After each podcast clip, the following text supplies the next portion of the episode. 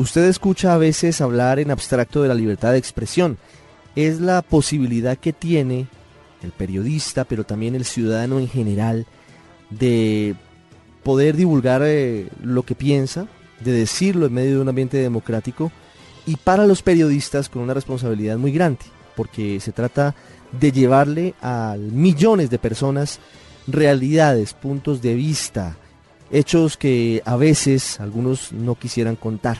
Por eso hemos llamado en Washington, en Estados Unidos, a Edison Lanza. Él es relator especial para la libertad de expresión de la Comisión Interamericana de Derechos Humanos. Señor Lanza, buenas tardes, gracias por estar con nosotros en el radar de Blue Radio. Buenas tardes, ¿cómo están? Un gusto acompañarlos. Muchas gracias. Eh, ¿Qué tan frecuentes son estos casos en América Latina? Este hecho de desaparición de, de periodistas, de limitaciones a la libertad de expresión y justamente al derecho que tienen los ciudadanos a la información, que es en últimas el que se ve afectado. Bueno, hay, un fenómeno de violencia contra periodistas, trabajadores de los medios de comunicación y, bueno, defensores de derechos humanos muy marcado en varios países de la región, ¿no? Esto está muy presente, obviamente en diferentes contextos. Yo creo que ahí hay que hacer un, poco una distinción, porque hay contextos que tienen que ver más con eh, la acción del crimen organizado, ¿verdad? Y, muchas veces el, dominio sobre una zona o el control del crimen organizado sobre una zona, y esto está ocurriendo en México, en algunas zonas de Honduras,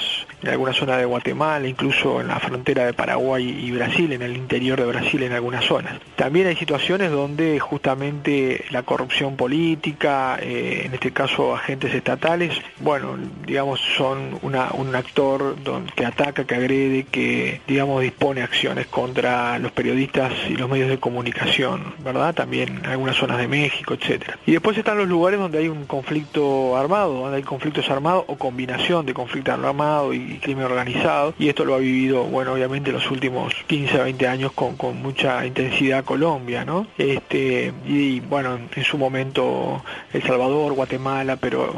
poco esa situación estos países la, han superado. Hoy es, básicamente esto está eh, focalizado en algunas regiones de, Colombia y esto ha generado una situación, digamos, como yo diría de, las más graves afectaciones a la libertad de expresión en la región, debido a que en los últimos tres años este, hemos registrado una media de 25 asesinatos de periodistas, comunicadores, trabajadores de los medios o periodistas independientes, blogueros en la región, este, entre 25 y 30 asesinatos, de los que hemos podido documentar que están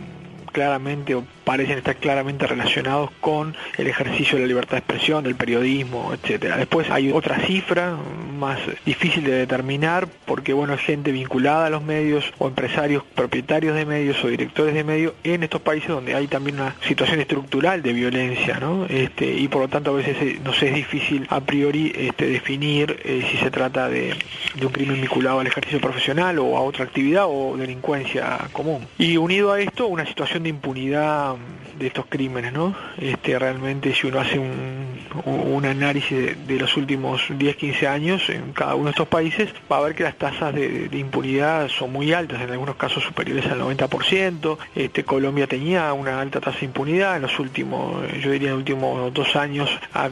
eh, para los operadores de justicia, el Ministerio, la Fiscalía ha comenzado a, a digamos resolver más casos y a, y a, individualizar identificar a los autores materiales y en algunos casos intelectuales. Pero pero bueno todo este panorama este realmente es, es, complejo y como usted dice una, una grave no solo una amenaza una grave eh, restricción a la libertad de expresión. Obviamente el ataque que supone para la vida y la integridad del periodista que es víctima pero también para la sociedad en su conjunto. Muchos de estos periodistas son los que sirven, digamos, que prestan un servicio invalorable a, zonas determinadas del continente donde no hay otras fuentes de información local que se animen a, producir información y por lo tanto esto tiene un impacto también muy fuerte en el, derecho a recibir información y a, compartir información de poblaciones enteras y evidentemente tiene un efecto inhibitorio para los otros periodistas.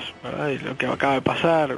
o lo que ha pasado en Colombia en otras, digamos en los últimos años también, donde muchas veces se registran asesinatos de, periodistas, obviamente tiene un efecto inhibitorio para los otros periodistas de la región este, y cuando es en escala estructural para el periodismo en su conjunto. Señor Lanza, usted habla de 25 homicidios de periodistas en los últimos meses en el continente. ¿Cuáles son los países que tienen mayores índices y que tienen mayor preocupación sobre la posibilidad de que haya atentados en contra de ellos? Bueno, claramente han ocurrido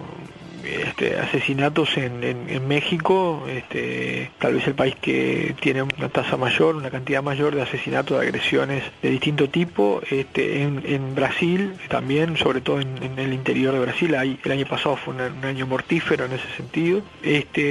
Y luego, bueno, Honduras, donde también allí en Honduras todavía tenemos un mayor problema para identificar los casos, porque muchas veces, como le decía, este, ahí en este caso está un poco de algún modo dificulta, es, difícil determinar si muchos de esos crímenes fueron producto de la delincuencia común o fueron producto de otras actividades o fueron productos de, justamente el ejercicio del periodismo, aunque algunos claramente que sí. El último año, bueno, Paraguay eh, eh, tuvo algún también asesinato en la frontera Pedro Juan Caballero con, con Brasil. Se registró un asesinato en, en, Venezuela, eh, luego las autoridades este, judiciales indican que estaría vinculado más a la vida personal de este periodista, pero estas, cosas, estas cuestiones siempre muchas veces se, mencionan como, como factores o como motivación para, para el asesinato y muchas veces años después este, nos damos cuenta que hubo otra motivación, pero bueno, en este caso eh, parece ser un caso aislado en, este tema eh, en, Venezuela. Y el año, bueno, y también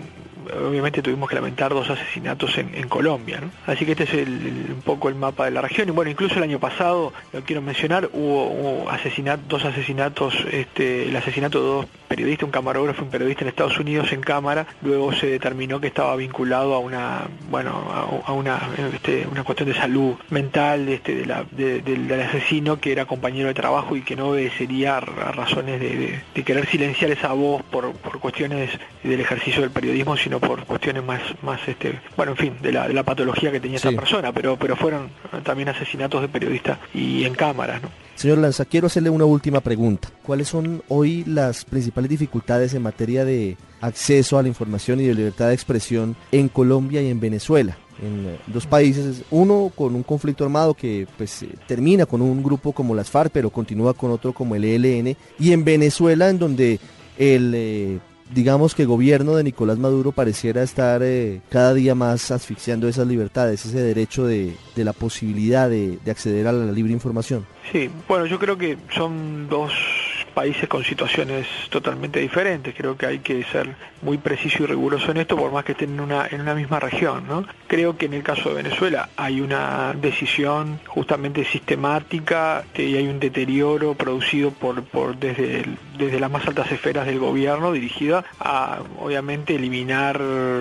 voces críticas en el sentido de suprimirlas, eh, quitar espacio, digamos, suprimir los espacios de debate público este, a través de múltiples, múltiples decisiones, por lo tanto es una situación de deterioro gravísima, este, donde el, Estado es obviamente el gran responsable de esta, de esta situación. Yo creo que ahí esto está marcado por el uso de, procesos penales que se han abierto contra periodistas por el hecho de investigar corrupción. En segundo lugar, eh, unas limitaciones obviamente tremendas a, la manifestación y a la protesta. Este, donde bueno, hay obstáculos y se, y, se requiere una autorización previa y se establecen qué lugares, en qué lugares se pueden manifestar y en cuáles no, y se hace un uso de la fuerza desmedido, por lo tanto prácticamente se asfixia al, derecho a, a, manifestar, a protestar, a expresarse a través de la movilización. Este, hubo y sigue habiendo control sobre algunos contenidos en internet que son suprimidos. Eh, los medios de comunicación han sido muchos medios privados han sido adquiridos por obviamente personas vinculadas al gobierno y esto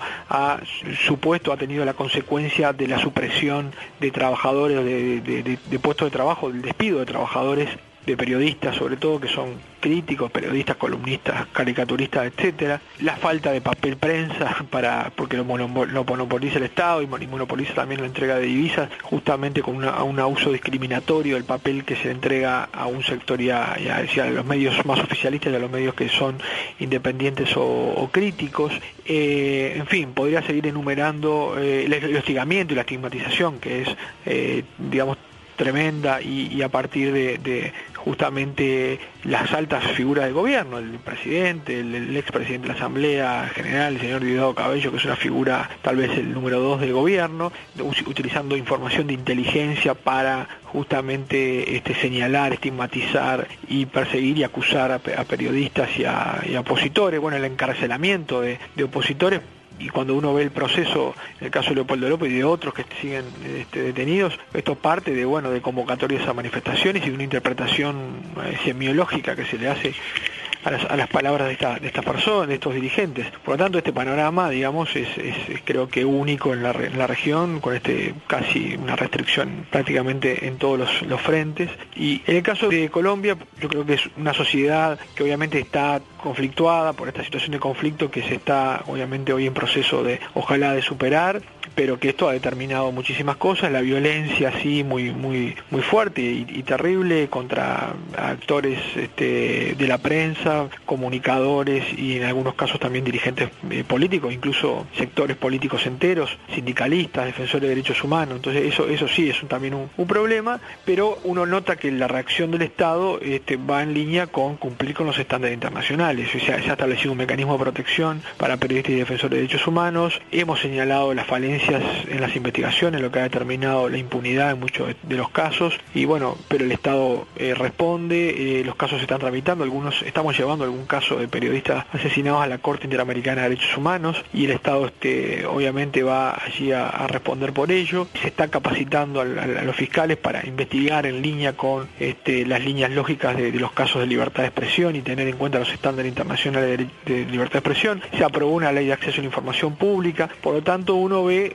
dentro de un país con, problemas una digamos una actitud hacia las recomendaciones del sistema interamericano de derechos humanos este, totalmente distinta y un clima de debate público de discusión que es totalmente diferente en este caso con el de con el de Venezuela sin negar obviamente estos problemas que ya mencioné. Desde Washington Edison Lanza relator especial para la libertad de expresión de la CIDH de la Comisión Interamericana de Derechos Humanos hablando de lo que pasa en Colombia de lo que esta semana nos tiene tan tristes con Salud Hernández, Diego de Pablos y Carlos Melo, y en general de lo que pasa en la región, también incluyendo el caso de Venezuela. Señor Lanza, gracias por estos minutos para los oyentes en Colombia. Bueno, muchas gracias a ustedes y bueno, un saludo y ojalá que en las próximas horas este, bueno, se resuelva esta, esta angustia que tienen todos los periodistas allí en Colombia. Hasta luego.